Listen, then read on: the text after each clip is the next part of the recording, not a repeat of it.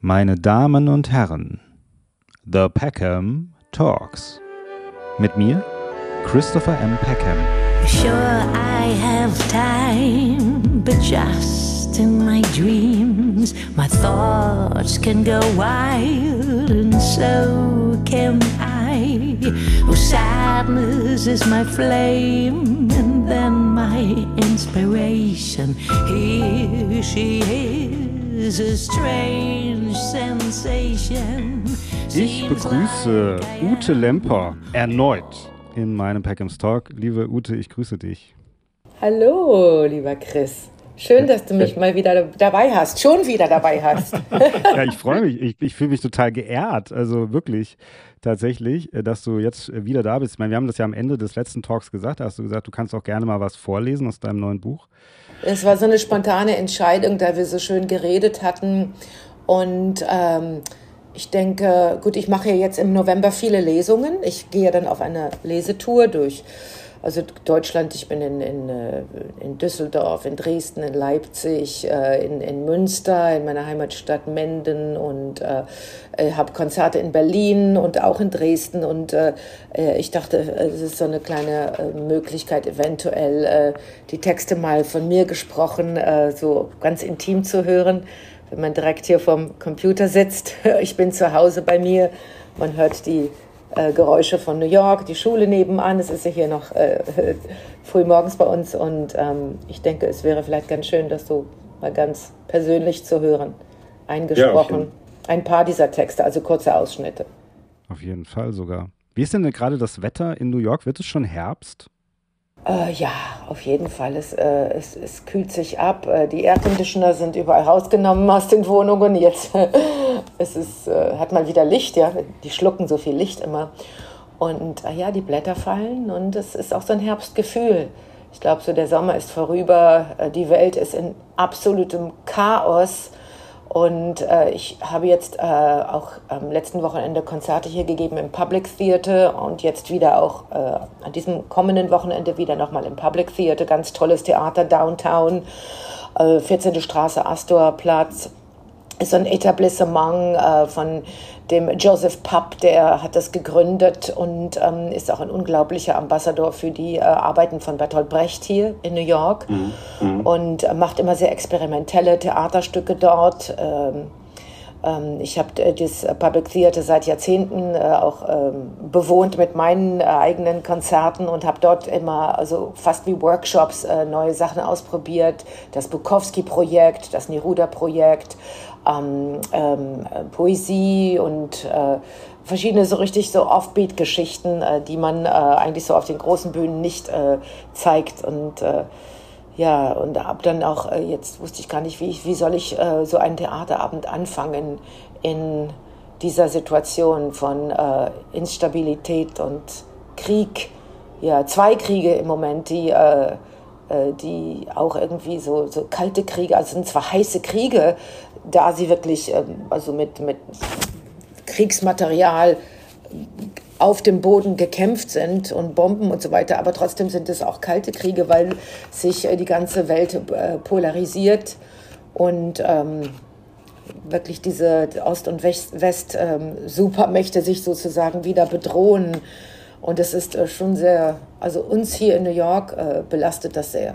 Ich lebe ja in einer Nachbarschaft, wo auch ganz viele äh, jüdische Menschen leben und äh, dass äh, diese, dieser Terroranschlag zu einer, zu einer sozusagen äh, wahnsinnigen Polarisierung jetzt des Israel-Konfliktes ähm, geführt hat, ist, ist ganz furchtbar.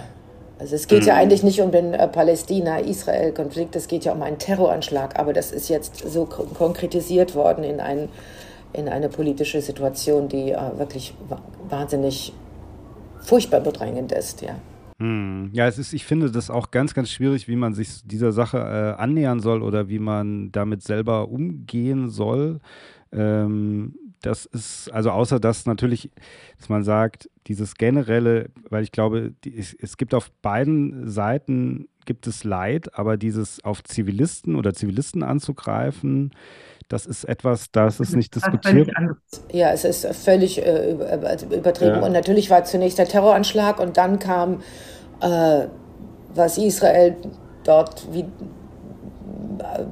geplant hat, und zwar die Menschen, die in Gaza leben, sozusagen auszuhungern. Das war auch ein, ein furchtbarer Schachzug, der, mhm. der, mit dem sie sich nur selbst wehgetan haben, denn die Welt ist natürlich entrüstet.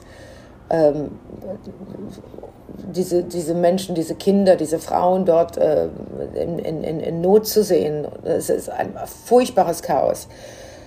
Und wir werden sehen. Aber wie gesagt, es ist wieder so ein äh, äh, Punkt gewesen, wie fange ich eine, ein, ein Theatershow an, eine, eine, ein Konzert, ja, äh, in dieser Situation von Aufruhr und mhm. wirklich ähm, mentaler, mentalem Stress, denn alle sind davon belastet. Und äh, das war ein bisschen ähnlich wie äh, ähm, die, dieser Moment vor äh, 22 Jahren, und zwar im Oktober 2001, wo ich auch im Public Theater aufgetreten bin. Und zwar war das nur drei Wochen nach September 11. Mhm. Damals haben dann alle Masken getragen, da äh, natürlich die Luft wahnsinnig äh, beschmutzt war von dem Asbestos in der, in der Luft, von den Bränden. Es war wirklich, also der, der Schock steckte uns in den Knochen. Und ich musste auf die Bühne, ich wollte auf die Bühne und mit den Menschen diese Not teilen, aber poetisch und musikalisch.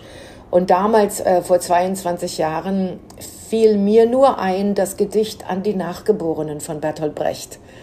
Ja, äh, here we are, truly we live in dark times, a smooth forehead suggests insensitivity. Und äh, wir wollten die Welt äh, äh freundlich bereiten wir wollten ähm, versuchen, äh, Gerechtigkeit einzurichten und konnten es nicht tun. Aber ihr, an die Nachgeborenen heißt das Gedicht, wenn ihr in dieser Welt lebt, die endlich äh, Humanität vertritt und vorlebt, äh, gedenkt unserer mit, mit Vergebung. Ja, ich habe es natürlich in Englisch gesagt und die deutsche Version steht, ist im Moment mir nicht parat. Ich mache sie, ich erfinde sie gerade. Aber das ist, und dann äh, soll es auch äh, Gesang, soll es Musik geben in diesen finsteren Zeiten, ist die Frage. Ja, es soll Musik geben und Lieder geben über diese finstere Zeit, finsteren Zeiten. Und äh, ich habe auch äh, vorgestern damit wieder meinen Abend angefangen und somit auch äh, referiert an diesen Abend genau vor 22 Jahren.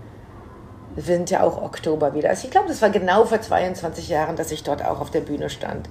Und es war wieder so eine wahnsinnige Zeitfalte, die, äh, die einen so übermannt manchmal. Und dann äh, kriegt man Gänsehaut und denkt sich, ach, ja. Denk, denkst du, das ist gut bei den Leuten angekommen? Die haben das verstanden, dieses Weitermachen, dieses oder dass die Musik und der, das etwas füllen kann, vielleicht eine Lehre füllen kann. Es gibt ja ganz wenig Musik und Texte überhaupt aus der Musikliteratur, die, soll, die sie so etwas erfassen können. Mhm. Äh, die, die Tiefe und äh, die, die Aufruhr und die, und die Not einer solchen Zeitgeschichte. Und Brecht war jemand, der das wirklich als Mensch, als, als, als Philosoph, als Poet, äh, er hat diese humanen Konflikte begriffen, ja, diese, diese unerträgliche Imbalance, uh, Imbalance uh, of human, die, die Menschen kreiert haben, ja, die menschlichen Gesellschaften kreiert haben, innerhalb der mhm. Gesellschaften und zwischen den Ländern. Und Brecht hat das äh, kapiert und das ist äh, wirklich un unfassbar, wie man dann auf diesen Poeten zurückgreift, der es so äh, klar ausgedrückt hat vor 100 Jahren. Und dann habe ich auch ein anderes Gedicht noch von Charles Bukowski mit reingenommen. Das heißt The Crunch ist auch unfassbar. Das hat er geschrieben irgendwie 1965 und äh, das packt auch total diesen, diesen Konflikt an, äh, in, dem, in dem wir alle stecken. Mhm. Ja, Bukowski, das habe ich auch in deinem Buch gelesen und das ist, äh, da hast du auch gesagt, dieses bisschen auch dieses pure, gell, was er, wie er geschrieben hat und so. Das ist auch, das, das ist auch rohe, das, was dich. Rohe, rohes Fleisch. Er roh, schreibt roh, wie ja. rohes Fleisch, äh, ohne jegliche Prätension. Und er schreibt ähm, eigentlich wie, wie, wie er einen, einen Zettel mit Skizzen schreiben würde. Und so direkt und unzensiert, ungehobelt. Und ähm, ja, also er, er beißt sozusagen in die Wunde hinein. Und äh, manchmal äh, geht es nicht gut, denn dann kommen ein paar Floskeln, die dann auch äh, keinen Respekt zeigen gegenüber Frauen und ähm, anderen sensiblen Themen. Aber wenn es so um diese äh, politische äh, Verrücktheit geht, äh, hat er das ziemlich gut begriffen, damals im Kalten Krieg und im, in, in der Aufruhr der 60er Jahre. Hm. Ja, ja, klar, ich denke, da gehören dann eben auch viele Sachen, vielleicht auch negative Sachen dazu, wenn man dann so roh, wie du sagst, äh, da auspackt, ja. Äh, auf der anderen Seite ist das, glaube ich, diese Identifizierung äh, damit so stark, weil wir, weil das eben so pur ist, äh, wie er dann geschrieben hat. Und so, es gibt ja dieses ganz Bekannte von ihm, wo er sagt, warum machen wir uns eigentlich alle das Leben im Grunde so schwer? Also jetzt mal frei interpretiert, ja. Wir werden alle sterben, also warum lieben wir uns nicht oder warum fangen wir, warum, ja, warum machen wir die, die Welt schlimmer, als sie eigentlich ist, ja. Und das ist etwas, was letzten Endes eigentlich ja jeder von uns bestimmt irgendwann mal in seinem Leben auch gedacht hat, gerade im Kontakt mit anderen Menschen, ja. Ähm, ja und tr trotzdem bleibt es kompliziert, ja. Ja, klar. Natürlich ist es diese feine Linie, ja, was du mit deinem Leben äh, anstellen möchtest. Und äh, wenn du jetzt nur also relaxed bist und das alles in die Perspektive setzt und, setzt und du dir denkst, okay, ich habe 80 Jahre höchstens, äh, wenn ich gesund bleibe und äh, ich bekomme Kinder, habe eine Familie und suche mir einen lässigen Job und äh, werde, äh, werde gut kochen und, und essen und das ist alles. Oder ob du eben dir eine Mission setzt äh, und wenn du dir eine Mission setzt und eine Aufgabe setzt, die irgendwie etwas äh, äh, hinterlassen soll, dann geht die Arbeit los. Und das ist dann eine Arbeit, die konfliktbeladen ist, die, ähm, äh, äh, auf, das, die auf diesem Weg gibt es so viele Steine, die dir äh, vorgeschoben werden, die du, so viele Hürden, die du übergehen musst. Und dann wird es anstrengend. Ähm, mhm. Und ähm, vor allen Dingen, wenn du eben siehst, äh, wenn äh, das, das in dieser Welt äh, so viele Menschen vom Ide von irgendeinem Idealismus besessen sind, ob es religiös ist, politisch ist, ob es eine andere Arroganz ist, die sie irgendwie äh, ähm, mit der sie sich Gehirn gewaschen haben. Und die Frage ist, ob du dich engagieren möchtest und versuchst, irgendwie mehr Gerechtigkeit einzurichten und Liebe zu verbreiten. Und das ist harte Arbeit und die wird nie einfach sein. Und dann kannst du das äh, relaxe Ding zur Seite schieben. Das klappt dann gar nicht. Wenn du dir eine Mission setzt, dann wird es eine Arbeit sein. Und ähm, bis zum letzten Atemzug. Aber das ist vielleicht auch ein bisschen der, der einzige Weg, also damit umzugehen, denke ich, weil was ich eben sagte, mit diesem frei, sehr freien Zitat von Bukowski ist ja so, wenn ich dann im Grunde sage, ja, es könnte, was dahinter steckt, ist ja, es könnte eigentlich alles so einfach sein, aber letzten Endes ist es ja ein Interessensding. Also das denkt ja theoretisch dann jeder und sagt, und auch jemand, der, sagen wir mal, sehr konservativ, religiös ist, denkt, naja, wenn alle so wären wie ich, wäre ja auch alle, wäre es ja kein Problem auf der Welt. Weißt du so? Also deswegen glaube ich, vielleicht mit so, ich, wenn ich dich richtig verstanden habe, mit so einer Art Mission setzen, also mit so einer, dann auch vielleicht der ganzen Sache wieder so eine gewisse Freiheit geben und weg von seinen eigenen äh, vom kleinen Leben, weg vom kleinen Leben und das, ja, das größere, Leben, genau. Äh, die größere Dimension, das größere Problem sehen als, der, als den kleinen Alltag. Ähm, und, ähm, aber weißt du, Bukowski war natürlich jemand, der hat sein Leben äh, ver verpustet ja auf den äh, Pferderennen, Wetten und im Alkohol und äh, ja. im Suff und allem. Also er hat sich selbst nicht respektiert, äh, hat die Welt um sich herum, auch die Menschen nicht respektiert. Er war ein ekliger Kerl und hat es doch trotzdem geschafft, in, diesen eine, in dieser einen Stunde am Tag, wo er noch sober ist, bevor der Suff eingekehrt war, äh, irgendwie was niederzuschreiben, was äh, so diese Essenz von, von äh, menschlicher Vergänglichkeit und menschlichem Versagen ausgedrückt, ausdrücken konnte. Und das war eben sein, sein Genie, diese eine Stunde von Soberkeit, also äh, wie sagt man das bei uns, äh, sober, mhm. äh, wo man ja, nüchtern. Nüchtern, nüchtern. Nüchternheit, ja. Mhm. Ja, also es ist ja, ein seltsames ja. Problem. Aber wir wollten ja über das Buch äh, sprechen und Ja, ja, genau. Wir wollten über das Buch sprechen, aber der war ja auch, wie gesagt, Teil davon. Also hast du ihn ja auch kurz in deinem Buch. Ja, ich habe ihn äh, beschrieben, klar. Es war ein, ein, ein, wildes Projekt, was ich auch äh, im Public Theater, im Joe's Pub damals uraufgeführt habe. Da gibt es auch einen Film, den kann man anklicken auf meiner Website, im Bukowski-Projekt reingehen und einklicken. Und dann wird man auf äh, YouTube, auf, ähm, äh, kann man diesen, dieses wilde Projekt sehen, was wir ganz toll auch in Szene gesetzt haben. Hm. Aber darf ich, darf ich dich ganz kurz, bevor wir zu deinem Buch kommen, nochmal ganz kurz was fragen, gerade wenn du auf so Lesetour bist und so, weil das mich auch persönlich interessiert. Äh, wie, wie hast du denn das Gefühl, wie du in Deutschland mittlerweile aufgenommen wirst? Weil ähm, äh, du ja auch zum Beispiel, du hattest es eben gerade mit so dieser Mission sozusagen und letztes Mal, als du in meiner Sendung warst, haben wir sehr viel auch über große Themen ja tatsächlich gesprochen, ja, ähm, über viele Sachen, auch was zum Beispiel deutsche Geschichte betrifft und so weiter.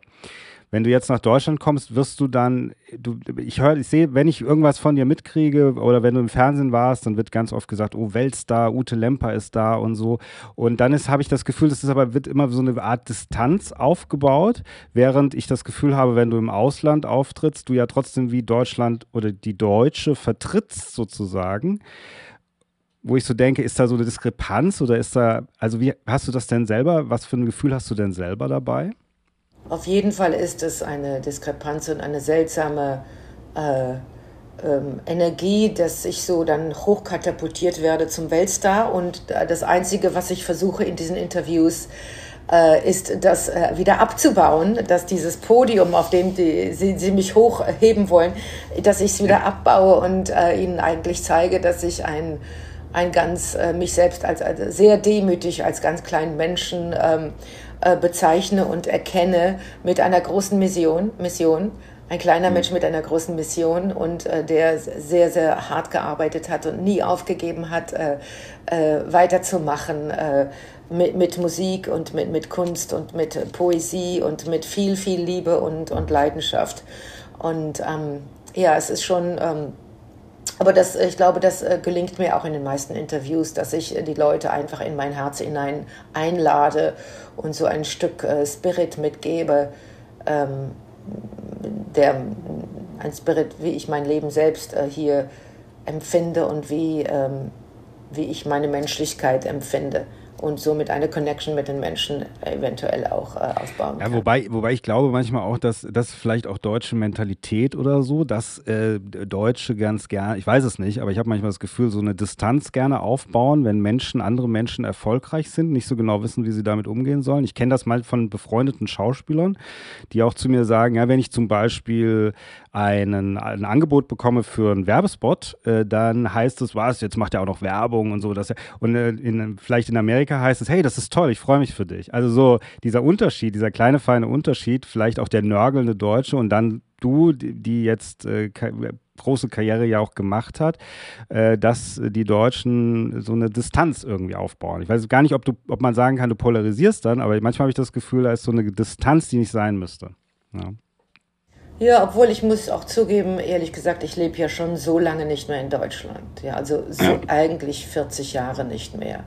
Hier ganz sporadisch kurz zwischendurch für Projekte zurück, damals äh, Berlin und so weiter, aber ansonsten lebe ich im Ausland. Also ich bin schon entwurzelt, habe natürlich äh, das, äh, das Deutschsein trotzdem in mir drin und nach wie vor finde ich, liebe ich das auch. Ich, also ich bin mir meiner Herkunft sehr bewusst. Aber da, wenn man 40 Jahre im Ausland lebt, äh, davon äh, 25 Jahre in New York City, davor in Paris und in London, dann ist man schon auch ein Weltenbürger geworden und ähm, hat doch sich einen wesentlich größeren Horizont geschaffen als äh, den, den man von Deutschland aus sieht. Und äh, also insofern ist manchmal eine kleine Distanz eventuell schon ähm, äh, adäquat, da äh, ich doch viele Dinge auch äh, anders sehe, als wie man sie nur sieht, wenn man nur in Deutschland ist. Und ich äh, bin auch nicht so typisch deutsch eigentlich mehr. Ich bin schon eher äh, so äh, sehr New Yorker drauf, mhm. würde ich sagen. Einfach diese Diversität hier und dieser Drang, manchmal diese Direktheit hier in New York, dieser Humor und ähm, diese, ja, also ich nehme sehr ungern ein Blatt vor den Mund und, ähm, und äh, habe auch mit diesen, äh, sagen wir, diesen etwas äh, bürgerlichen manchmal spießigen Geschichten gar nichts mehr am Hut. Das, äh, das ist mir ganz fremd. Manchmal komme ich zurück und denke, ach ja, so, so ist das hier, das ist etwas anders. Das ist eher so bürgerlich, weißt du? Mhm. Was hier, ja, ja. Was hier ja. gar, gar nicht, das ist, was man hier gar nicht so. Also wahrscheinlich ist das vielleicht sogar eben, du meinst vielleicht auch ein natürlicher Prozess, dass man letzten Endes, wenn man auch, wie du jetzt sagst, 40 Jahre woanders lebt und so, dass man vielleicht dann, auch wenn man irgendwie noch Deutsche ist, aber trotzdem so eine gewisse Distanz ist normal wahrscheinlich. Ja, es ist schon äh, normal und das äh, ist ja auch berechtigt, ja. Ja, so, jetzt kommen wir zu deinem Buch. Ich habe auch die CD, ja, weil letztes Mal war es mir ganz unangenehm, da hatte ich die CD nämlich nicht. Jetzt habe ich sie. Ja, ich halte sie jetzt hoch. Ja, genau. Mit dem Buch zusammen. Sozusagen da musst sozusagen du unbedingt nochmal. Ja. ja, ja, genau. Ja. Du musst auf die, auf die YouTube-Videos hinweisen. Die ja. sind ja wahnsinnig vom Time Traveler. Und dann, ähm, das ist ja dieses AI, äh, ganz tolle ja, Technology, diese Berliner äh, Kumpels da von mir äh, kreiert haben. Und jetzt haben wir noch ein neues. Ich habe also für, zunächst war Time Traveler, dann At the Reservoir, das äh, hier, was ich hier in New York gefilmt habe.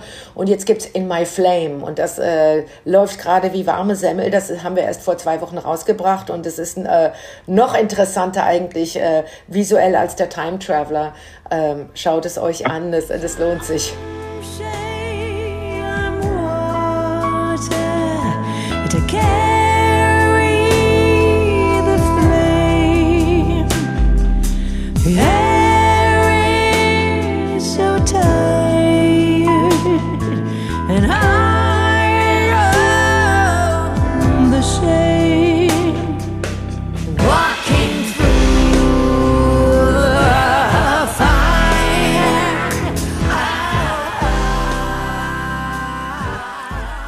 Gescannt oder wie haben die das gemacht mit diesen? Vor Greenscreen, ja. Ja. Greenscreen in Berlin haben wir das gefilmt und dann mhm. äh, äh, eine andere Einstellung habe ich in New York nochmal nachgefilmt und dann ist diese AI-Projektion äh, hinter mir, dieses äh, wahnsinnige äh, skurrile Welt, in der die sich ganz, ganz schnell so ändert um mich herum, ist ja auf Science Fiction eigentlich, ne? Äh, die ist dann natürlich, dann stehe ich in dieser Welt drin und das ist wirklich apokalyptisch. In ja, my flame. Ist, es lohnt sich das und der, der Song ist auch total super. Ja, absolut. Ich finde alle, ich finde auch jetzt momentan in, so schön im Herbst, deswegen meinte ich im Herbst, auch in New York im Herbst. Ich mag den Herbst ja sehr, sehr gerne. Deswegen, das sehe ich immer als was Tolles. Passt irgendwie ganz gut dazu, auch diese Musik, finde ich. Äh, Man with No Face, das mag ich am liebsten. Ach wirklich, The Man with No ja. Face, ja. ja. Das ist ein das guter Groove, ne? Ja, ja ist ja. cool. Ja, das, super. Das ist ein, eines der Lieder, die ich vor 20 Jahren geschrieben hatte. Es sind ja drei Lieder auf der CD, die ich früher geschrieben hatte, die wir nochmal neu produziert haben, äh, mhm. die ich damals nie herausgebracht hatte. Und die waren ja auf diesen äh, Analog-Bändern im Keller versteckt gewesen. Dann haben wir sie wieder entdeckt und digitalisiert. Das war ja auch eine super äh, Zeitfalte, die auch auf dem Album nochmal so eingefangen ist. Ja, es ist all, das ist, die Zeit ist tatsächlich Thema bei Buch und CD und bei allem, gell? Deswegen ist es auch die Zeitreisende. Ähm, so, jetzt haben wir das Buch, wie gesagt, das habe ich ja jetzt eigentlich fast fertig gelesen, äh, muss ich sagen. Und du liest uns eine, oder also wir fangen erstmal an mit einer Passage, das ist der sozusagen der Prolog, ja? Ja, und jetzt mhm. gehe ich nochmal äh, noch rein. Ich mache jetzt nochmal ein neues Buch. 14 und noch weiter geht's. 15. Genau, also man muss ganz kurz, bevor, Entschuldigung, ich wollte dich nicht aus dem Dings bringen, aber man muss nur kurz erklären. Also das Buch Die Zeitreise ist eigentlich äh, ist eine Autobiografie und es ist auch ein Zwiegespräch äh, mit dein oder ein Dialog mit deinem jüngeren Ich äh, und mit dem mit der damals erschienenen Biografie äh, in den 90er Jahren. Ähm, die, das, äh, Auszüge davon kommen auch darin vor. Später, ja. Mhm. Aber jetzt ja, nicht, äh, aber nicht im genau. Prolog. Also das ganze, äh, das ganze Buch ist schon, das liest sich wie ein Roman. Ähm, ähm, es, es, geht wirklich von den 60er Jahren bis in die heutige Zeit. Äh, ein, ein Wirbelwind an Abenteuern, aber es lässt vor allen Dingen, es lädt die Leute ein in mein, ähm, ja, in mein Herz, ja, in mein, äh, in mein privates Leben, in meine Konflikte, in meine äh, Gedanken und ähm, einfach wie ich diese täglichen äh, äh, Aufgaben und Kriege und äh, äh, ja. Herausforderungen, äh, was die so mit mir gemacht haben, wie ich standgehalten habe als Frau, als junge Frau, dann später als ältere Frau und wie ich mich einfach äh, so emanzipieren konnte im Laufe der Zeit, im Laufe der Jahrzehnte von vielen Ketten, die mir also auch als Frau auferlegt waren, äh, äh, Moralismen und äh, Rollenspiel und Gesellschaftskonzeptionen. und ich habe mich immer wieder emanzipieren müssen. Bis zum heutigen Tag emanzipiere ich mich vom Negativen, von negativen Einflüssen, von negativen Menschen, von negativen Gedanken und ähm, das Buch ist eigentlich so wirklich eine, eine äh, Purifizierung und gleichzeitig eine, eine, eine intensive, äh, aufregende Beschreibung eines, eines, eines ziemlich wahnsinnigen Lebens, das ich bisher geführt habe. Ja. Also gut, ja, wir, fang, wir fangen jetzt an mit dem Prolog. Ja. Erinnerung ist wie ein Filter und oft nur in ihr werden Momente zu Wunden oder Wundern. Ich empfinde Melancholie im Angesicht der Vergänglichkeit. Sie ist eine tägliche Stimmung in meinem Gemüt. Alles, was ich um mich herum wahrnehme, beobachte ich in seiner ständigen raschen Veränderung. Meine Stadt New York, meine Kinder, unsere überdrehte, verletzte Welt, meinen Beruf sowie meinen Körper. Auch mein Lebensgefühl ist hiervon betroffen. Aber wenn ich einen Schritt zurücktrete, und meine 60 Jahre mein Buch in den Händen halte, herrscht Ruhe und Zeitlosigkeit. Erleichtert bemerke ich, dass diese Wahrheit eine Befreiung von irdischen Faktoren mit sich führt. In einer Zeitfalte begegne ich hier dem Gestern, als ob es greifbar vor mir liegt, doch mit dem Wissen über die Zukunft kann ich es besser sortieren. Es schmerzt, die Vergangenheit wiederzubeleben.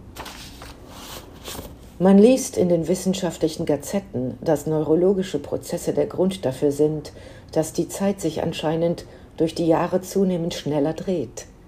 Die sich verkürzende Zukunft bedingt die wachsende Anhäufung von Erinnerungen. Das Gehirn rollt Schneebälle von Gegenwarten den Berg hinunter, immer schneller in die Vergangenheit hinein.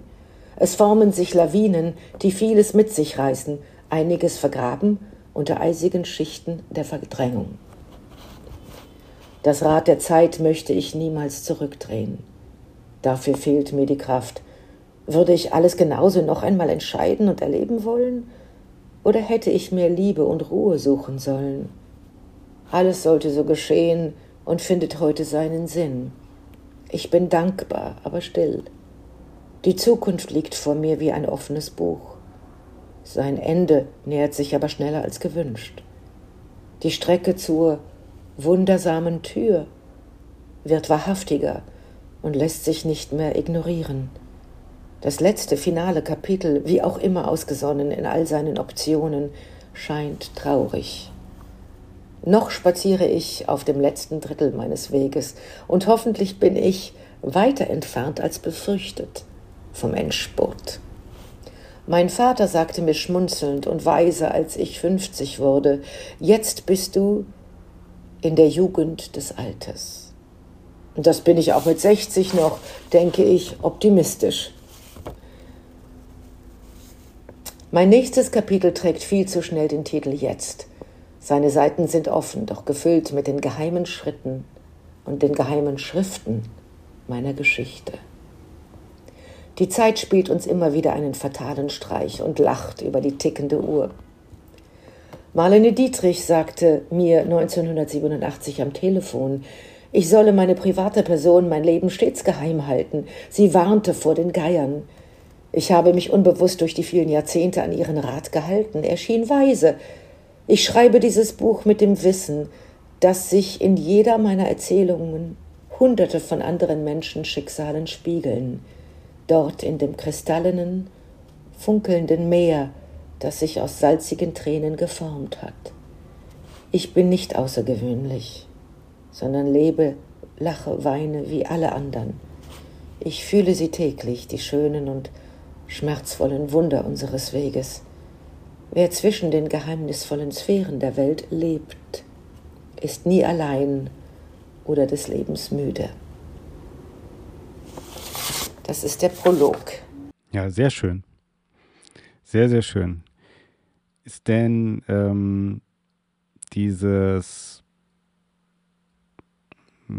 auch, dass die Zeit vergeht, sage ich mal, so schnell, also was du jetzt so, oder dass es einem so vorkommt, als würde die Zeit schneller vergehen. Schneller und schneller. ja, schneller und schneller, genau. Ab wann ist dir das aufgefallen? Uh. Vielleicht so wirklich aufgefallen ist es mir seit 45, als ich 45 geworden bin. Mhm. Definitiv ab 50. Definitiv ab 50. Aber natürlich fällt es einem schon vorher auf und man hat ja auch, wenn man Kinder hat, man sieht, wie schnell die heranwachsen und denken, man denkt sich, jetzt sind 20 Jahre vorbei vom Baby zum erwachsenen Menschen und in meinen 20 Jahren, was ist da passiert? Äh, ganz viel, aber ganz schnell, ja. ja. Äh, das, ja. Aber äh, auch jeder Tag vergeht so wahnsinnig schnell, weißt du, man wacht auf und macht seine Arbeit und dann ist es plötzlich Abend. Zeit für ein ja. Glas Wein. Aber ich, ich, glaube, ich glaube auch, wenn man sehr viel zu tun hat oder diszipliniert auch seine Sachen macht, geht die Zeit schneller rum. Äh, ich glaube, wenn man so den Tag hineinlebt, also ich kenne auch, man es gibt ja auch das Gegenteil, dass, es, äh, dass man sozusagen Zeit sehr langsam empfindet, wenn man vielleicht auch nichts zu tun hat oder so. Ja, das gibt es ja auch. Dass man denkt, irgendwie geht es nicht rum. Auch wenn man sich vielleicht in einer schlechten Phase seines Lebens befindet, man denkt, irgendwie hört es nie auf. Ja. Ja, so ist es, ja. Also das meine ich eben, diese Lehre, die man sich eventuell, in der man sich verlieren kann, wenn man sich keine Mission setzt, kein, kein, keine Aufgabe. Und es gibt doch so viele Aufgaben. Du schaust nur um dich herum und siehst, äh, es gibt so viele Dinge, die man lesen möchte, lesen muss, äh, so viele Spaziergänge, die man äh, gehen muss und nachdenken muss, so viele Menschen, mit denen man sprechen muss, so viele Bilder, die man malen muss, so viele Gespräche, wichtige Gespräche, die man führen muss über wichtige Dinge, so viel Empathie, die man in sich finden muss für andere Menschen, dass es darf eigentlich überhaupt niemals Langeweile geben. Also das mhm. ist das mhm. Allerwichtigste. Wenn man empathisch ist gegenüber anderen Menschen, soll es nie Langeweile geben, denn es gibt so viele Dinge, um die man sich kümmern muss ja, rechts und links die Nachbarn, die alte Frau, die Hilfe braucht, äh, der, der, Hund, der nochmal raus muss, äh, der, der Obdachlose, dem man äh, Essen bringen muss und äh, äh, die kleinen Läden und die Menschen, die dort arbeiten, die man sehen muss und, und äh, ähm, studieren muss und sich hineinversetzen muss, wie sie ihr Leben definieren und, und, und erleben. Also es ist, Langeweile ist eigentlich ähm, etwas für die Privilegierten. Hast du denn äh, die, sage ich mal, wenn einem das äh, klar wird, also ich bin jetzt auch 45 mittlerweile, ja, und so, und es wird einem mit der Zeit. Und jetzt geht's los. Der Stein rollt runter wie eine Lawine. Der ja. Schneeball wird dicker und dicker. Es wird, es wird einem dann be natürlich bewusster, sage ich mal, vielleicht, äh, auch, dass man, dass die Zeit begrenzter ist. Ähm, ich hatte gerade letztens hatte ich äh, darüber gesprochen, auch also eine Sendung äh, darüber auch gemacht, wie es ist, so mit Mitte 40, also Mitte 40 und was jetzt. Ähm, und dann, ich, ich sehe das aber immer so als Chance auch. Also ich denke so, die begrenzte Zeit ist auch eine, ist ein Antrieb auch. Ist ein Antrieb zu sagen, ich muss jetzt das machen, was ich machen möchte. Ging dir das auch so? Oder wie hast du, wenn als du begrenzte Zeit wahrgenommen hast, dass du, ich meine, du hast ja immer so viel gemacht, auch in deinem Leben. Ich weiß gar nicht, ob du dann mehr gemacht hast, aber weißt du? Äh, also ich habe mich nie gescheut vor großen Herausforderungen, nochmal ein neues Projekt anzufangen. Und sobald ich das Feuer gefangen hatte und den Sparkle von Inspiration hatte, ging es los. Ja, es war also nie irgendwie, oh, jetzt habe ich aber genug gemacht, jetzt muss ich mich mal ausruhen oder sonst gar nicht. Das gibt es gar nicht. Ähm, und es stimmt, also mein Leben war immer schon ganz, ganz dicht. Und ich habe immer schon jeden Tag meinen Traum leben dürfen schon seitdem ich 18 war, seitdem ich das Abi in der Tasche hatte und nicht auf der Stuhlbank, äh, Stuhlbank äh, meinen Rücken an die Holzbank lehnen musste ähm, und irgendetwas lernen musste, was ich nicht lernen wollte, sondern in dem Moment, wo ich mein Leben gestalten durfte, habe ich jeden Tag meinen Traum verwirklichen dürfen. Und es gab also keinen Zukunftstraum oder irgendwann muss ich das schaffen oder ich muss bekannt werden, berühmt werden, Erfolg haben. All das war gar nicht interessant. Es ging immer nur um die Aufgabe, die Materie, die Musik, das Projekt, äh, den Ballettsaal, äh, die, die Theaterproduktion, die Menschen, mit denen ich danach äh, in, in, in der Kneipe saß und wir haben Wein getrunken und geredet. Jeder Moment und jeder Augenblick war eigentlich in Freiheit gelebt und in ähm, so intensiv wie möglich erlebt. Und das ist eigentlich das, was ich mir immer schon vorgestellt hatte. Insofern war, als ich dann 40 wurde, 45, habe ich nicht empfunden, oh, jetzt muss ich das und das noch schaffen. Im Gegenteil, jeder Tag, wie ich auch in meinem Geburt, äh, in meinem äh, Buch schreibe, ist ein Geburtstag. Aber man muss, glaube ich, dafür sehr prädestiniert sein, so das auch so zu empfinden, wie du das jetzt gesagt hast. Ich glaube, das gelingt nicht jedem. Also man muss auch wirklich so Dinge auch vielleicht zu schätzen wissen oder auch so eine gewisse Dankbarkeit für Dinge haben, dass man dann auch sagen kann, ich habe eigentlich immer das machen können, was ich machen wollte oder meinen Traum auch gelebt, weißt du? Ich glaube, das ist auch eine Typfrage. Also das meine ich als Kompliment auch an dich. Du bist dann halt auch in der Lage, das so zu empfinden. Ja. Ich, ich bin ein sehr einfacher Mensch. Wirklich, also extrem einfach und simpel. Überhaupt nicht materialistisch. Überhaupt nicht materialistisch. Ähm, es geht mir immer um das pure Menschliche und natürlich um die Erfüllung in der Kunst und Musik. Und äh, ich bin nicht prätentiös und sehr bescheiden. Ja, also ich mag überhaupt keine arroganten Menschen, die äh, auch keine Besserwisser und Nörgler, keine, die sich, Leute, die sich ständig beschweren. Und ähm, ich sehe das Glas immer halb voll. Aber ich glaube, also ich kenne dich jetzt nicht so gut, aber ich glaube, dir geht es ja auch sehr um den Ausdruck deiner Kunst auch, oder? Also um deine Kreativität, das auszudrücken. Ja, die Echtheit, ne?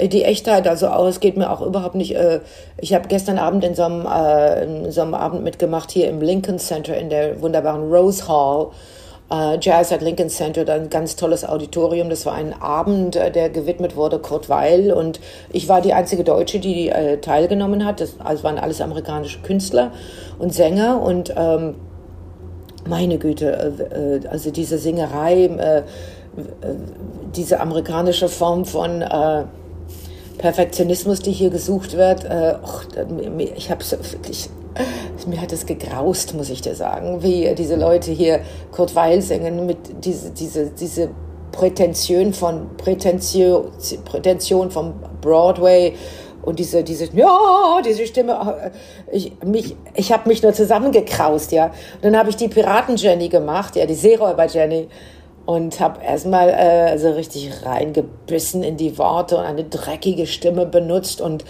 überhaupt nicht Eitelkeit an den Tag gelegt und das Gegenteil von Perfektion, ja. Das war die einzige Art und Weise für mich, diese Sache zu äh, präsentieren und zwar durch den, den äh, den Filter weg und rein in die Wahrheit ja, dieses Textes und äh, dieser, dieser Geschichte.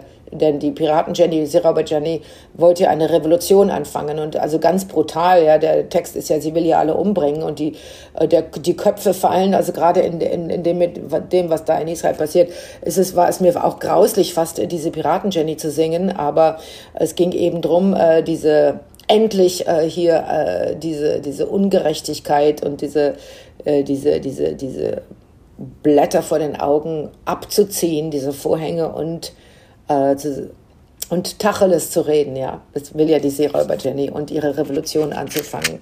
Und es war schon, also äh, krass, ja. Und darum geht es mir immer eigentlich sehr direkt und äh, ohne irgendeine Prätension ähm, in die Wahrheit einzu, einzutauchen, auch in meiner Kunst. Aber mit ganz viel Recherche, ganz viel Intelligenz, ganz viel Intellekt, äh, unglaublich viel äh, ähm, Klei, äh, Feinheit und Detail äh, und, und dann natürlich einer, einer, einer Ästhetik, die ich mir geschaffen habe im Laufe der Jahrzehnte. Ja, ich, ich glaube, äh, aber da, ich glaube, dass Kunst auch dieses Pure haben muss. Also, dass man einfach anders, dieses oder dieses Authentische letzten Endes, also dieses, der Antrieb dahinter, warum man das tut und so weiter, wenn man das als, äh, wenn man wie ein etwas davor stellt und sagt, das soll aber auch mich da und da hinbringen, ich glaube, in dem Moment wird es schwierig. Ich glaube, Kunst ist immer oder sollte immer authentisch ja auch sein. Ja. Absolut. Sonst äh, sonst berührt sie dich nicht. Auch, ja. Äh, ja. Also. Jetzt hören wir das nächste von dir. Ich wollte es gerne nochmal hören, ähm, diese Geschichte mit der Orly. Und zwar, äh, wie ich. Ähm, Orly ist ja eine meiner äh, besten Freundinnen. Und. Ähm, Orly Bagel. Ähm, die eigentlich nicht mit, äh, mit Deutschen zusammenarbeiten wollte, gell? Ja, sie ist also eine Promoterin in äh, Mexico City. Seit äh, 1997 kenne ich sie. Und ich bin die einzige Künstlerin, mit der sie, deutsche Künstlerin, mit der sie arbeitet. Und ich habe es geschafft, sie zu überreden. Also der Grund natürlich ist erstmal, dass ihre Mutter äh, Holocaust-Überlebende ist. Äh, sie hat Bergen-Belsen mhm. überlebt. Und ähm, Natürlich ist Orly als zweite Generation Überlebende markiert von dieser Tragik und hat sich äh, furchtbar gesträubt, äh, überhaupt jemals äh, Deutsch zu reden, nach Deutschland zurückzukommen oder äh, mit deutschen Menschen zu arbeiten. Und ich habe sie über, überredet, mit mir nach Bergen-Belsen zu reisen im letzten Herbst und ähm, diese Stätte, in der ihre Mutter eingesperrt war, für zwei Jahre aufzusuchen. Und das hat sie natürlich sehr berührt. Und es gibt also ein Kapitel hier in meinem Buch, das heißt Orli. O-R, Or heißt Licht und Li heißt für mich. Also dieser hebräische Name Orli heißt Licht für mich. Ich bin mal wieder hier in Mexico City. Diesmal ist es 2022. Ich öffne meinen Computer und schmunzle über das Desktop-Foto, das ich gerade betrachte. Es zeigt meine Tochter Stella, fünf Jahre alt damals, an einer Delfinflosse hängend, lachend, wird sie durch das Meer gezogen von diesem wunderbar eleganten Tier, dem Delfin. Das Leben schien damals in diesem Moment perfekt. Ich konnte sie glücklich machen mit diesem schönen Geschenk der Delfinbegegnung Swimming with the Dolphins in Florida. Heute ist sie 25 Jahre alt, eine intelligente junge Frau, die nach ihrem Glück sucht. Manchmal denke ich mir, was habe ich angerichtet? Ich habe vier Kinder in die Welt gesetzt, die nun nach ihrer Erfüllung suchen müssen, die ich allein sie ihnen nicht mehr bescheren kann. Hoffentlich bleibt die Gesundheit und die mentale Balance stabil, doch jeder Weg ist holprig. Kurze Momente des Glücklichseins wechseln mit erschütternden Enttäuschungen, dann wieder endlose Warteschleifen der Hoffnung auf weiteres Glück, und so vergehen die Jahre. Ach, könnte ich sie, könnte ich zaubern und ihnen ein wunderbares, erfülltes Leben auf dem Tablett servieren. Auch mir hat es niemand serviert. Der Weg war immer holprig und gefüllt mit Verlorenheit im Chaos der Entwurzelung. Theaterfamilien halfen mir durch die Einsamkeit und Musik untermalte meine Gehirngeschwinste und Sehnsüchte. Berufung schien damals drängend, mal sinnlos und doch bebte eine Begierde zu leben und festzuhalten an diesem seltsam gewundenen Gerüst von Hoffnung. 1998 lud mich die Promoterin Orly Bagel zum, Bagel zum ersten Mal nach Mexico City ein, um hier im Palacio de Bellas Artes ein Kurt Weil-Konzert zu geben. Ich war die erste und letzte deutsche Künstlerin, die sie jemals einlud. Auch heute, 2022, 24 Jahre später, bin ich dies. Orly war nie in Deutschland, hat es als international klassische Musikagentin immer vermieden. Es gibt einen besonderen Grund für ihre Aversion und die Angst vor deutschen Menschen und deutschem Grund. Ihre Mutter Yeti Bagel war eine junge deutsche Gefangene in Bergen-Belsen gewesen und hat dort drei Jahre des Horrors, Hungers und der Demütigung überlebt. Sie wurde auf dem Geisterzug jenseits von Bergen-Belsen in Farsleben 1945 von den amerikanischen Alliierten befreit. Sie war damals 19 Jahre alt. Zunächst wurde sie für einige Wochen in das bereits befreite Buchenwaldlager gebracht. Danach war sie eine der ersten Jugendlichen, die von Paris aus mit dem Zug, dann mit dem Dampfer nach Palästina transportiert wurde. Dort blieb Yeti bis 1955, bis sie sich entschloss, ihre Schwester, die ebenfalls den Holocaust überlebt hatte und nach Mexico City ausgewandert war, aufzusuchen und umzusiedeln. Orly wurde auf dem Dampfer gezeugt und 1956 in Mexico City geboren. Seit ihrer Kindheit kämpft sie mit der Fragilität ihrer Mutter. Als Orly 26 Jahre war, sprang ihre Mutter Yeti aus dem Fenster des fünften Stock Stockwerkes. Und diesmal gelang ihr der Abschied. Diesmal gelang ihr der Abschied. Sie hinterließ eine Nachricht für Orly, die ihren tot toten Körper auf der Straße fand. Vergib mir. Es hat Olli Bagel viel Mut gekostet, mich 1998 in Mexiko für die Konzerte zu engagieren. Nie wollte sie mit einer deutschen Künstlerin zusammenarbeiten. Mit dem Tod ihrer Mutter im Herzen schien es wie Betrug an ihrer Geschichte. Und doch tat sie es. Sie sagte, jemand aus dem Jenseits hätte ihr zugeflüstert, dass hier eine wichtige Freundschaft entstehen sollte die Salbe auf Wunden mit sanften Worten und Musik Schmerzen lindern sollte und lindern würde. Und so entstand eine lange, komplizierte, aber eine der wichtigsten Freundschaften meines Lebens. Nun, da, damals gab Olli mir dann dieses Liederbuch ähm, aus den Ghettos, aus Vilnius, Lieder, die dort im Ghetto geschrieben worden sind. Und ich habe ähm, ja, viele Jahre später einen Abend äh, kreiert, der heißt Lieder für die Ewigkeit.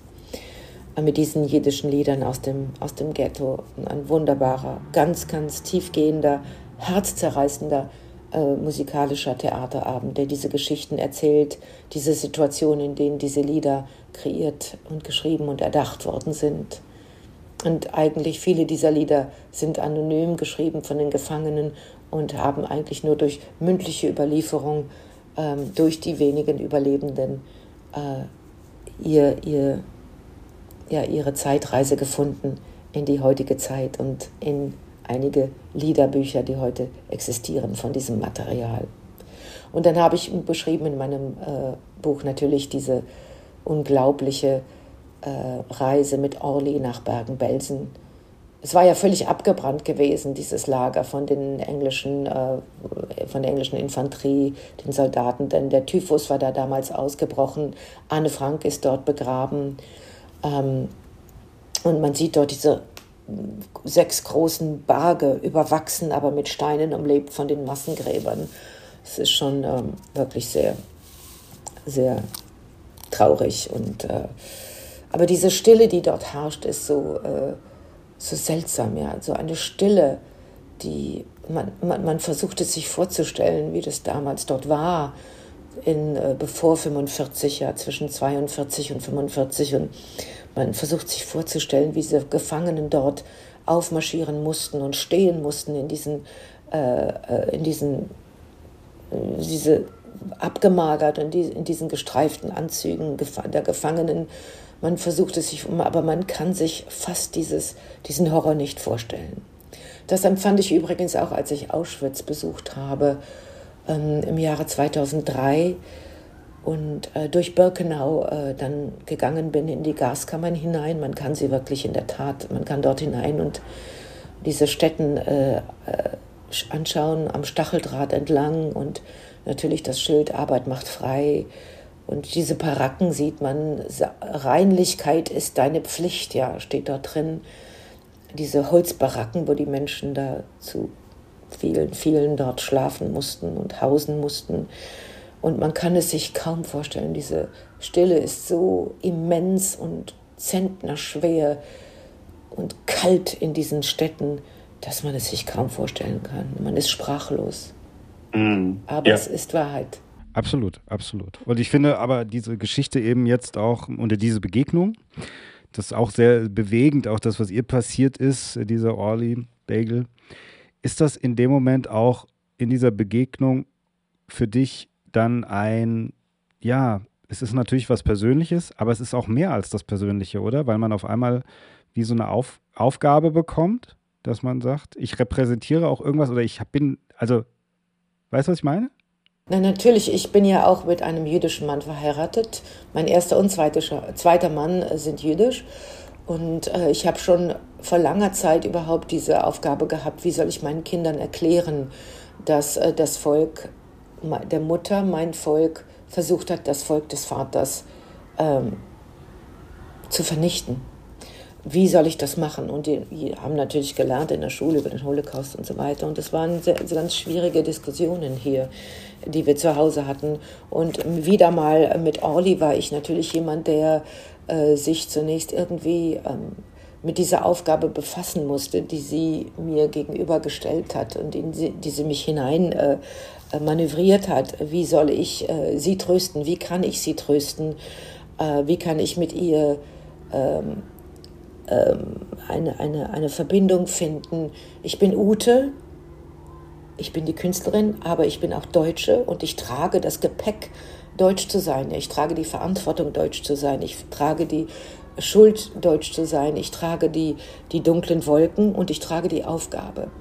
Und das war natürlich das Allerwichtigste, dass ich äh, ihr mit viel Empathie und Liebe entgegenkam und äh, natürlich äh, diese, dieses Lied gut auch singe und äh, versuche einfach nur äh, zuzuhören. Einfach nur zuzuhören. Das ist ja alles, was sie wollte. Ja, sie wollte, sie brauchte mich als, ähm, als offenen See, wo sie ihre Tränen hinein äh, fließen lassen konnte. Ja, und äh, das war natürlich, hat eine besondere Bedeutung dadurch, dass ich Deutsche war.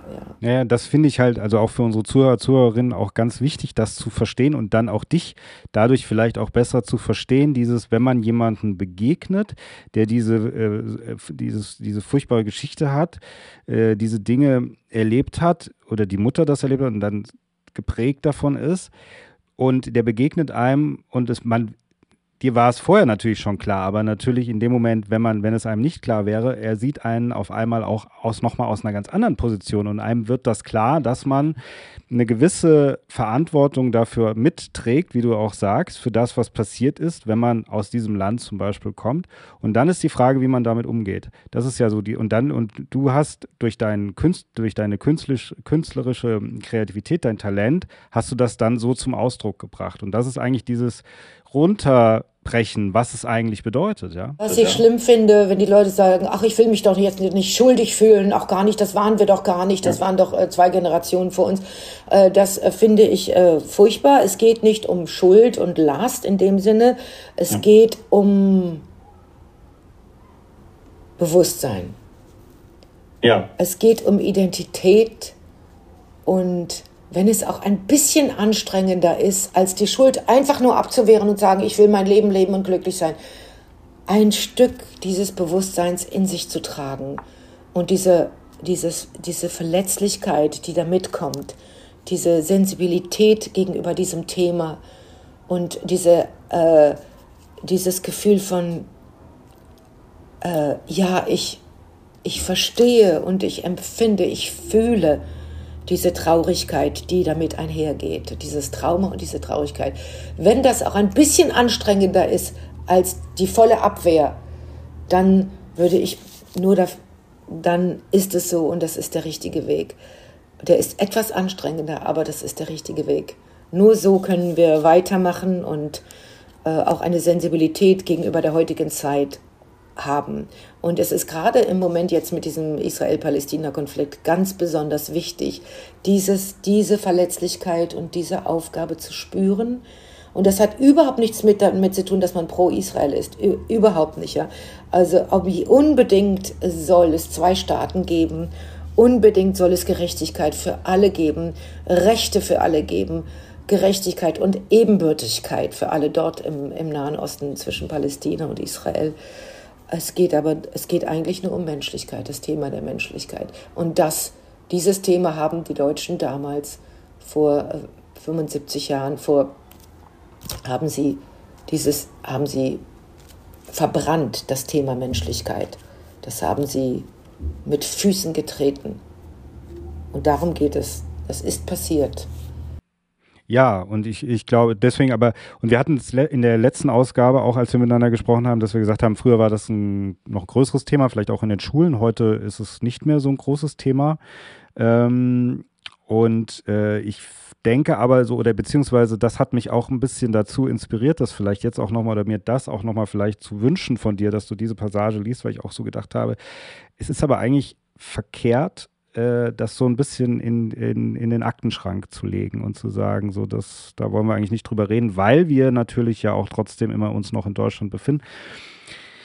Nein, also natürlich unsere Gegenwart äh, ist natürlich ähm, ähm, setzt sich aus all dem zusammen, ja, was wir in der Zeitgeschichte gelernt haben und lernen mussten, ja, unsere Demokratie, unsere Ausländerpolitik, äh, unsere, unser Sozialsystem ist eine Folge davon, ja, dass äh, sich Deutschland besonnen hat und äh, versucht im, im, Gegenteil, also äh, heutzutage da, diese, diese, diese, diese Menschen zu unterstützen, äh, die Immigranten zu unterstützen und vor allen Dingen äh, Empathie zu zeigen gegenüber alledem. Also ich denke, es ja, hat sich ja auch alles richtig äh, ähm, ähm äh, entwickelt und wir sind ja in einem wunderbaren Rechtsstaat in Deutschland. Aber ich denke, es geht jetzt äh, eigentlich wirklich nur um, diese, um den einzelnen Menschen, dass er sich immer in sich trägt, diese, diese Sensibilität der Menschlichkeit. Ja und alles, was äh, heutzutage irgendwie von Idealismus gefärbt ist oder Ablehnung von Verantwortung ähm, äh, und vor allen Dingen äh, das Thema Hass aufschürt, äh, das, äh, das sollte, das sollte äh, unterbunden werden, ja. Also Hass ist im Moment das allerletzte, was wir brauchen, ja. Mhm. wir müssen wir können da nur herangehen mit, an alles mit Diplomatie, mit, Gespr mit Gespräch und mit Empathie für die anderen. Für alle. Alle. Für alle. Mhm. Also ich glaube auch, ich meine jetzt, die, um es aktuell zu sagen, die letzten Landtagswahlen hier in Hessen sind nicht so gut gelaufen. Da ist die AfD, hat auch sehr viele Punkte gemacht und so weiter und so fort. Aber grundlegend denke ich, dass so wie ich die Deutschen, wenn man das so sagen kann, die Deutschen empfinde, ist, dass sie das eigentlich dass sie teilweise natürlich auch sehr zerrissen sind, dass es, äh, dass sie sich trotzdem immer noch irgendwie auch mit ihrer Geschichte auseinandersetzen, aber dass sie schon äh, sehr bemüht sind und ich meine damit nicht nur die politische Ebene, sondern ich meine eher wirklich in der Mitte der Gesellschaft, wie es da so, wie ich das da so empfinde. Ich habe schon das Gefühl, dass die Leute versuchen, äh, in Anführungsstrichen das Richtige zu tun und nicht ähm, irgendwelche Tendenzen, rechte Tendenzen äh, einzugehen oder was auch immer, ja. Das glaube ich schon. Ich glaube schon, dass die Deutschen aus ihrer Geschichte gelernt haben, glaube ich. Aber es ist nicht verkehrt, das trotzdem noch zu erwähnen, dass es existiert hat, ja. Ja, na gut, also wenn man äh, schaut, was dort in der AfD äh, abläuft und die Sprüche, die geklopft werden, dann haben sie nicht gelernt. Ja die, die 18 Prozent in Hessen, die die gewählt haben, nicht, nein. Ja, es gibt die Menschenverachter. Ja, und die, und die, äh, die, die Selbstrechtfertigung, die Besserwisser. Es gibt die kalten Herzen, es gibt die, die egoistisch sind, die Nationalismus suchen, die sich äh, ihre deutsche Identität irgendwie so definieren müssen, dass sie andere exkludiert. Es gibt mhm. diese Leute. Ja. Ja, absolut. Ja. Absolut. Okay. Absolut. Aber ich, du, wir haben jetzt lange ge geredet. Ich glaube, ich schaffe das jetzt nicht noch mehr zu lesen. Nein, aber das war ja auch schon, das war ja schon, war ja schon war schon sehr gut. Ich sag, das Buch ist äh, nach wie vor Spiegel-Bestseller. Also die Leute lieben es sehr. Ich kriege ganz wunderbare Kommentare, dass man es wirklich durchliest, als ob man, man taucht so in diese, diesen Lebensweg ein. Und das ist äh, zum Schluss besonders auch sehr ergreifend im menschlichen Sinne. Ich schreibe über meine Mutter und meine große ähm, ähm, Traurigkeit, dass ich mit ihr nicht, ähm, dass ich ihr nicht näher war. Das Kapitel ist sehr, sehr berührend und äh, wenn ich es lese in den Lesungen, das Kapitel kann ich, kann ich die Worte kaum aussprechen, weil die mir wie ein Kloß im Hals sitzen und, ähm, und doch gibt es, es ist so gelaufen, wie es gelaufen ist und es hätte keine andere Möglichkeit gegeben, aber das ist so ein, ein, ein furchtbarer Wunder, Wunderpunkt in meinem Leben, dass es nicht anders, anders, laufen, anders gelaufen ist, dass ich nicht mehr äh, Liebe etabliert habe in der Beziehung und meine, Liebe und Zeit. Liebe und Zeit ist das Thema. Liebe und Zeit. Ja, und so ist es, lieber Christoph. Ja, Christopher. Christopher, Christopher, oh, Christopher. Ja. genau, das IR, das hebe ich mir noch auf. Ähm, ja, du, es war ja, schön mit dir. Darf ich dich nochmal abschließend fragen, denkst du denn, dass du in 30 Jahren nochmal eine Biografie schreibst? du. Keine Ahnung. Vielleicht. Das würde mich interessieren. Also. Ja, äh, also ich glaube, die müsste schon früher kommen, eventuell in zehn Jahren. Ja, mhm. also in, in, in 30 Jahren mit 90. Ich hoffe, dass ich meine Knicker dann noch alle gut sortiert habe da oben in der Kopfhöhle. Äh, ich denke, in zehn Jahren wäre noch mal interessant, auf diese jetzt kommenden zehn Jahre zurückzublicken und die Erinnerungen von morgen aufzuschreiben. Denkst du denn, dass du, das ist wirklich die ganz, ganz abschließende Frage, denkst du denn, äh, dass du mit den schönen Sachen, aber auch mit den traurigen Sachen, weil das war ja eben das, was du zum Schluss auch gesagt hast, dass du so ein Gleichgewicht gefunden hast, dass du heute sagen kannst, das ist etwas, das ist etwas, alles gehört zum Leben dazu und ich kann als Künstlerin, aber auch als Mensch und als Frau das ausbalancieren? Das ist ein ganz wichtiges Thema im Buch, in einem Kapitel. Ähm, wo ich mit äh, Traurigkeit und Trauer und Verlust umgehe. Ja. Und es ist leider so, dass je enger ich dran bin an diesen, an diesen Welten von äh, Traurigkeit und, und Einsamkeit und Reflexion, je, je mehr sich diese Falltür nach unten geöffnet hat, desto nah bin ich, näher bin ich an der Kunst, an der Literatur, an jedem Lied, an jedem Gedicht. Denn diese, diese Themen sind die Themen der Literatur, der, Weltgesche der Weltliteratur, die großen Themen. Und mit, diesem mit diesen Themen von äh, Befreiung, Unterdrückung, Traurigkeit, Verlust, Einsamkeit, Verlust von Liebe, Verlust von äh, Hoffnung und all das umzugehen. Und je mehr ich eigentlich in meinem Leben geweint habe, desto enger lag ich an der Kunst. Und desto mehr konnte ich, was es auch immer war, zu interpretieren, zu sprechen, zu fühlen, zu singen, desto echter war das. Es war dieses Gefühl von, man braucht gar nichts machen, es ist einfach alles da an, an Leben. Es ist alles gelebt und jeder, jedes Gedicht liegt mir direkt unter der Haut.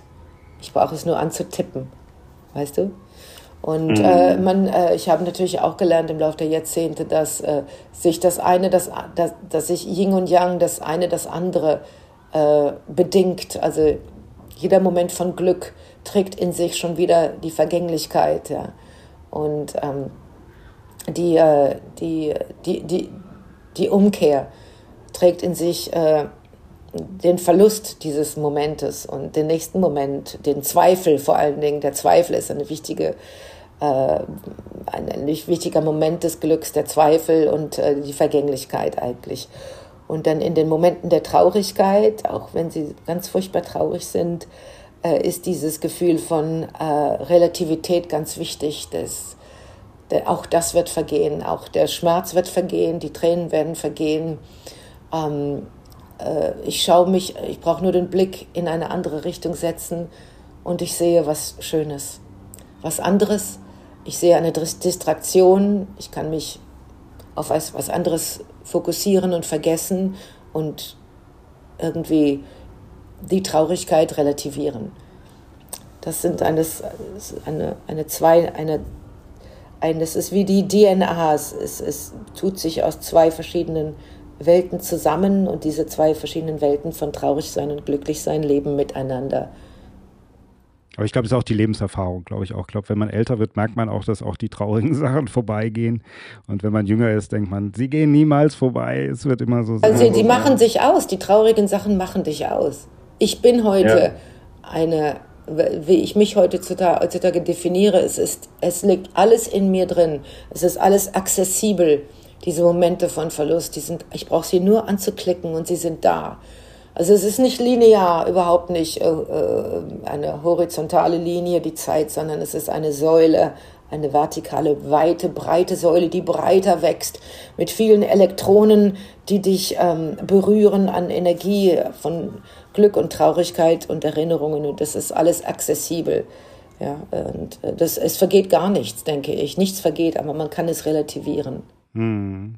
Ja, also ich muss wirklich abschließend sagen, die, deine Intellektualität, die du so auch mit der Emotion so verbindest, wenn du Dinge erklärst, das ist wirklich das, was mich echt berührt bei dir.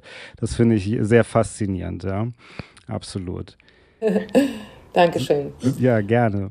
Ähm, also, wir, wir weisen nochmal auf dein Buch hin, Die Zeitreisende, überall im Handel erhältlich. Wir weisen auf deine CD. Ein gutes Weihnachtsgeschenk. Ein gutes Weihnachtsgeschenk, ein gutes Weihnachtsgeschenk, auch im Doppelpack. Es muss noch mehr sein. Es ist ja dieses Pack, man braucht eigentlich noch mehr noch. T-Shirt, Becher. nee, gibt's Musik und Buch. Äh. Es ist eigentlich gleichzeitig geschrieben, hat schon miteinander zu tun. Aber ich ja, freue mich ja, auf die Tour jetzt im November, die Lesetour und auch die Konzerttour.